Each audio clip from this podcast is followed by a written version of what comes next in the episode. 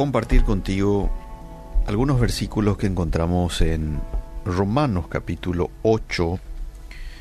Ahí encontramos el, el, título de Viviendo en el Espíritu. No hay ninguna condenación para los que están en Cristo, los que no andan conforme a la carne, sino conforme al Espíritu.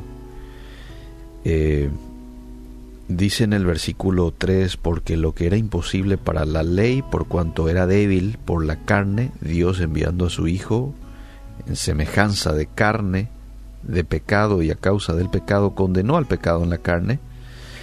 Y dice el, verso 4, para que la justicia de la ley se cumpliese en nosotros, que no andamos conforme a la carne, sino conforme al Espíritu. Cuando el Espíritu Santo vive dentro de nosotros, ahí somos capaces de cumplir con las exigencias de la ley de Dios. Antes no tenemos esa capacidad. Alguien dijo una vez, la gracia fue dada para que la ley pudiera ser cumplida. Cuando Dios nos salva, Él, por su Espíritu, crea en vos, crea en mí la capacidad de obedecer sus mandamientos. Porque ahora vivimos conforme al Espíritu.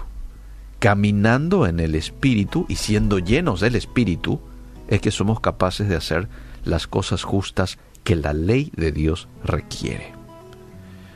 Por eso aquel pasaje de eh, el apóstol Pablo, creo que está en Gálatas, dice, andad en el Espíritu, Gálatas 6, andad en el Espíritu y no satisfagáis los deseos de la carne. Cuando yo ando en el Espíritu, que no es otra cosa que andar con el Espíritu Santo, es cuando voy a poder decir no a los deseos de la carne. ¿No es maravilloso que Dios ya no espere que su ley eh, sea viva solo por medio de un código externo de ética. Ahora la santidad, la justicia, la obediencia a la ley son internas. Es un producto de la morada del Espíritu Santo. La salvación de Dios es cuando Él nos declara justos por medio de la fe en su Hijo Jesucristo. Y también en esa experiencia es cuando Dios nos da de su Espíritu, permitiendo que nuestras vidas se manifiesten a través de nuestros actos, de nuestras palabras, el fruto del Espíritu. Amor, gozo, paz, paciencia y los demás que ustedes ya conocen y que Gálatas 5, 22 en adelante lo detalla muy bien. Debemos recordarnos a nosotros mismos, mis queridos amigos, con regularidad, que el propósito de Dios para nosotros después de que nos redimió es que podamos vivir una vida santa, llena de buenas obras. Entonces Dios lo primero que desea es que te salves, es que lo conozcas, es que lo aceptes, ¿sí? Te quiere llamar hijo para que pases de ser una creación de Él a ser un hijo. Y luego te quiere santo, quiere que estés en ese proceso, que permanezcas en ese proceso de santificación, como lo llama Primera de Tesalonicenses 4. Dice que esa es la voluntad de Dios para con cada uno de nosotros, para con el cristiano. Que os apartéis de fornicación, dice el texto. Efesios 2.10 dice, porque somos hechura suya, creados en Cristo Jesús para... ¿Para qué cosa? Buenas obras, las cuales Dios preparó de antemano para que anduviésemos en ellas. Tito 2.14 dice, quien se dio a sí mismo por nosotros, está hablando de Jesús, para redimirnos de toda iniquidad y purificar para sí un pueblo propio, celoso de buenas obras. Qué lindo. Para redimirnos de toda iniquidad y purificar para sí un pueblo propio, celoso de buenas obras.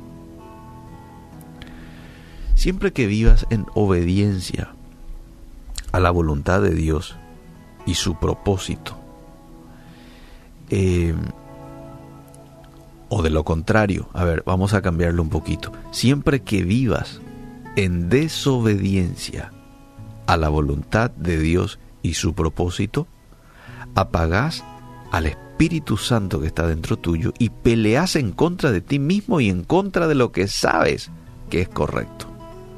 Tal desobediencia tiene tanto sentido como la persona que aguanta la respiración por ninguna razón y hace que sus pulmones resistan su función natural.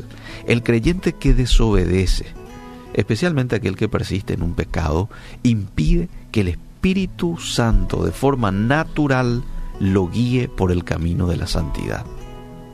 No somos perfectos después de ser salvos. ¿eh? Primera de Juan 3.2 dice de que no somos perfectos, estamos rumbo a la perfección, pero el Espíritu Santo nos da poder para vivir en forma agradable a Dios, que es el tipo de justicia que cumple su ley. Yo quiero invitarte hoy a que puedas estar en ese proceso de conocer al Espíritu Santo, de avivarlo en tu vida, dándole apertura, dándole espacio, dándole el terreno y la libertad para que actúe en tu vida y te pueda llevar a esa vida que agrada a Dios. Te pueda llevar a esa obediencia que Dios espera de vos y de mí y de todos los cristianos. ¿eh? ¿Lo vamos a lograr? Sí, estando con Él lo vamos a lograr. Solos lo veo un tanto difícil. ¿Mm? Ya hemos procurado quizás en el pasado llevar una vida justa, no lo hemos podido lograr muchos de nosotros, pero ahora con el Espíritu Santo sí lo podemos hacer porque Él nos da la capacidad. Qué gran regalo hemos recibido.